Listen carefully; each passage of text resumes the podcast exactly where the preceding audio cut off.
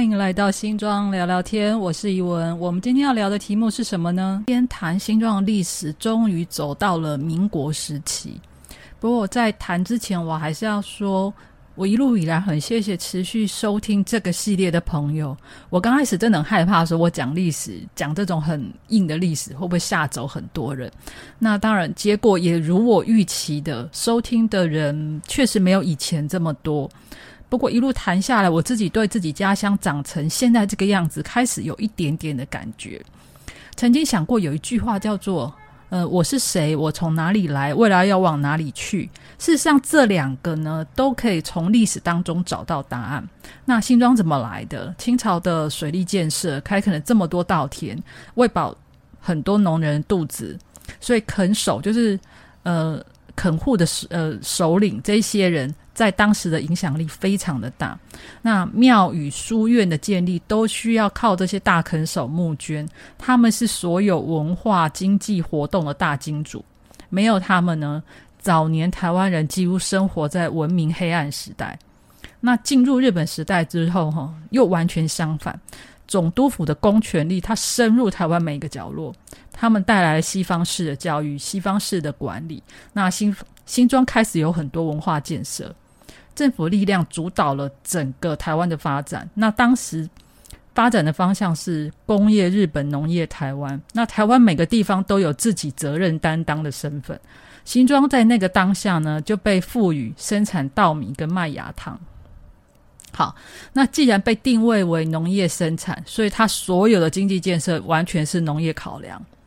所以原本在清朝就有的流民船铁路，到了日治初期呢。日本人考量它维护成本太高之后，就把它放弃掉了。那当然，因为所以纵贯铁路就绕了另外一条路，就是改由那个板桥进树林去走那一条，就放弃了新庄这一段。那取而代之呢，就是所谓的轻便车道，就是它一样也还是要有一个铁道轨道，但是是人力运输的，就是人力推送的那一种轻便车道。它维护很便宜，可是运量不可能跟蒸汽火车头相比。可是对于运送农产品来讲，他们可能觉得这已经够了。所以，嗯，新庄的经济发展就一直停留在某一个程度，它没有办法再往上走。它没有办法再往上走，所以它只是停留在满足我们这块地区的需求。我觉得这是一个很可惜，但当时也无能为力去改变这个现状的一个决定政策。可是话要说回来，在日治时期，新庄已经有自来水、电信、收垃圾这些很现代化的公共服务。但是我想，因为很多网络都找得到这些资料，所以我在过去那几集，我从我很少谈这一块。那我现在要从日治进入民国之后呢，我想要有一点点的改变，就是我今天这一集就会很明确从百姓的生活里面来谈。呃，民民国时期，应该说。呃，从民国四十年、五十年代新庄发展的一些生活上的小细节，这些小细节它不会在呃网络上不容易找得到，有些有，有些没有。那课本更不可能看得到，那新闻媒体也很难找到。但它确实记录一些新庄生活的片面。那另外有一些，当然也是家里的长辈提供了生活故事嘛，因为毕竟其实民国初那个。进入民国时代已经跟现在很接近了，所以还是可以问得到一些故事。好啦，这就是我们今天的内容哦。好，各位，那进入民国之后呢，水电啦这些基本的服务都还在，但电力的供应大概只有一小段时间，而且当时的电灯泡都是那种黄黄的小颗的黄光灯泡，它跟现在那种晚上路灯到处闪亮亮的情况是没有办法相比的。也就是说，你在那个时候，如果太阳下山还没有回到家。你几乎等同于摸黑回家。那我讲一个我父亲的故事给大家听啊，就在他他是三年级，以台湾来讲，他算是三年级。好，当时呢念新庄国小，新庄国小其实位于地藏庵的旁边。在民国四十年代，呃，地藏庵那边呢附近要么就是田，要么就是坟墓。那因为我老爸当时准备要升初中，那个年代升初中是要考试的，所以呢学校会留晚自习，所以他的年代，如果他上完第八节回家的时候，其实都是要摸黑走回家。那因为我们家老家附近都是田，所以他只能凭着天上的月光摸黑走田埂路回家。那其实对一个小学生来讲，他已经是个有一点心理压抑的状况了。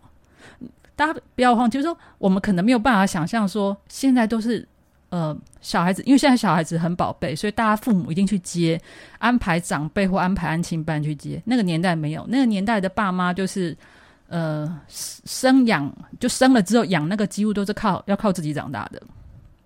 他们可能所有的大人长辈可能都还在做工，那小学生几乎就是要靠自己回家，可能甚至要靠自己煮饭给自己吃，照顾自己长大的。那所以更不要想说有可能说啊晚了之后有爸妈去接，没有没有那个年代不可能发生这种事。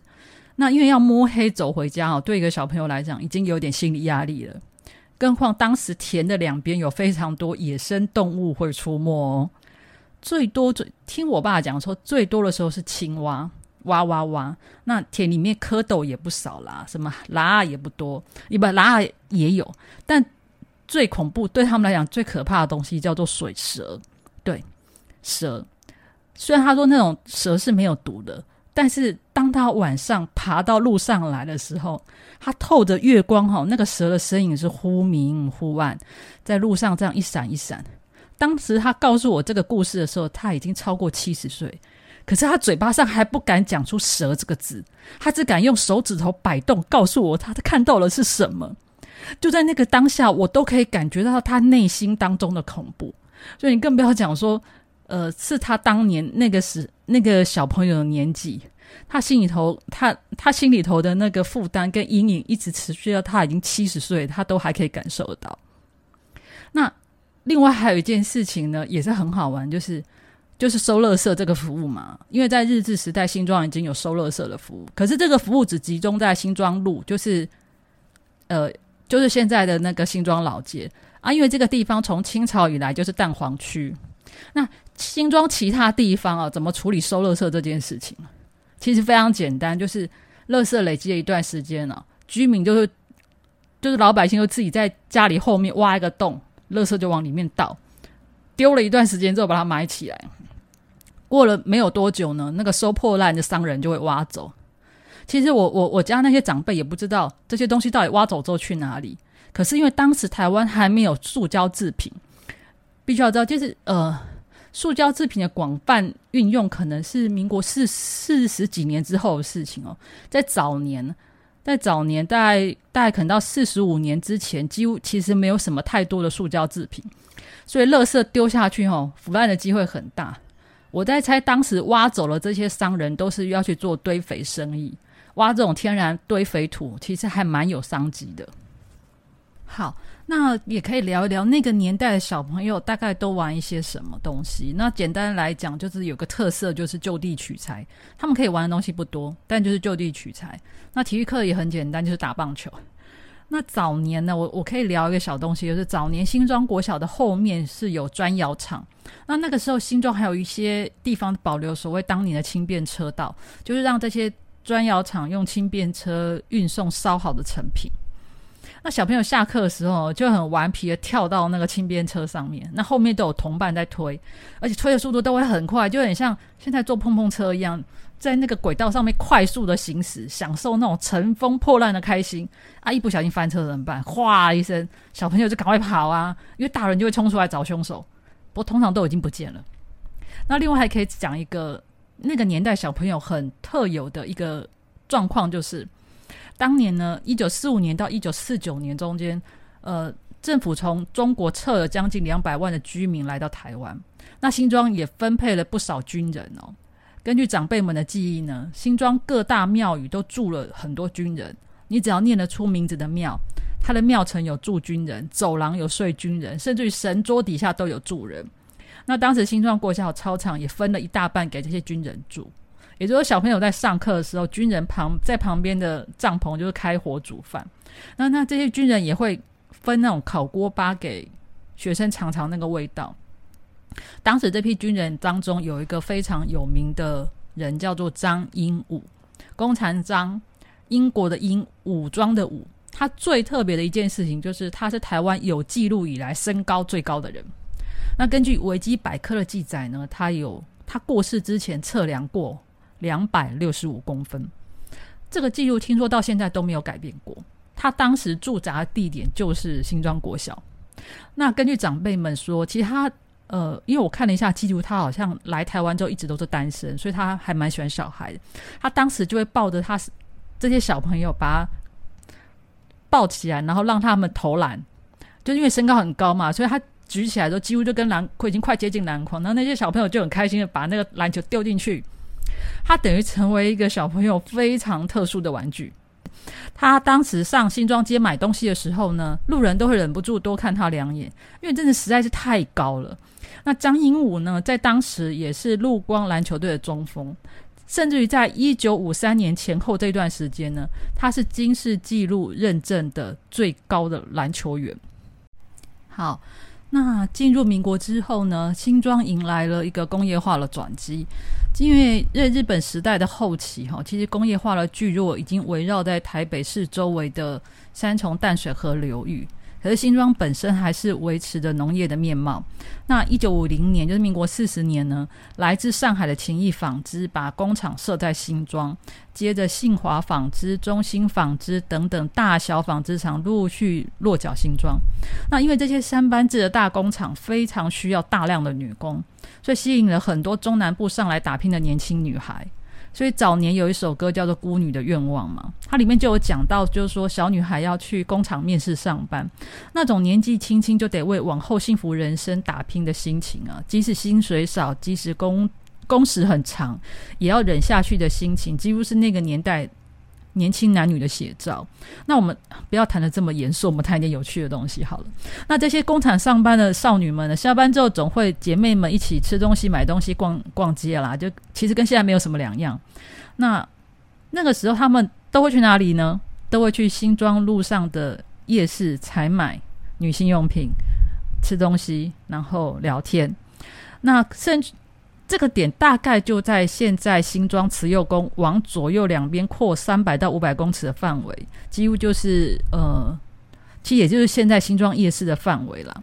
那新庄耆老们提到这件事情，就有个印象就是哦，只要傍晚过后哈，就开始会听到一阵木屐声，咔咔咔咔咔，你就知道那些女性采购团来喽。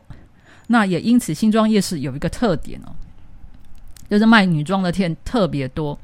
那也是这个美丽的军团带给新庄夜市最繁华、最美丽的回忆。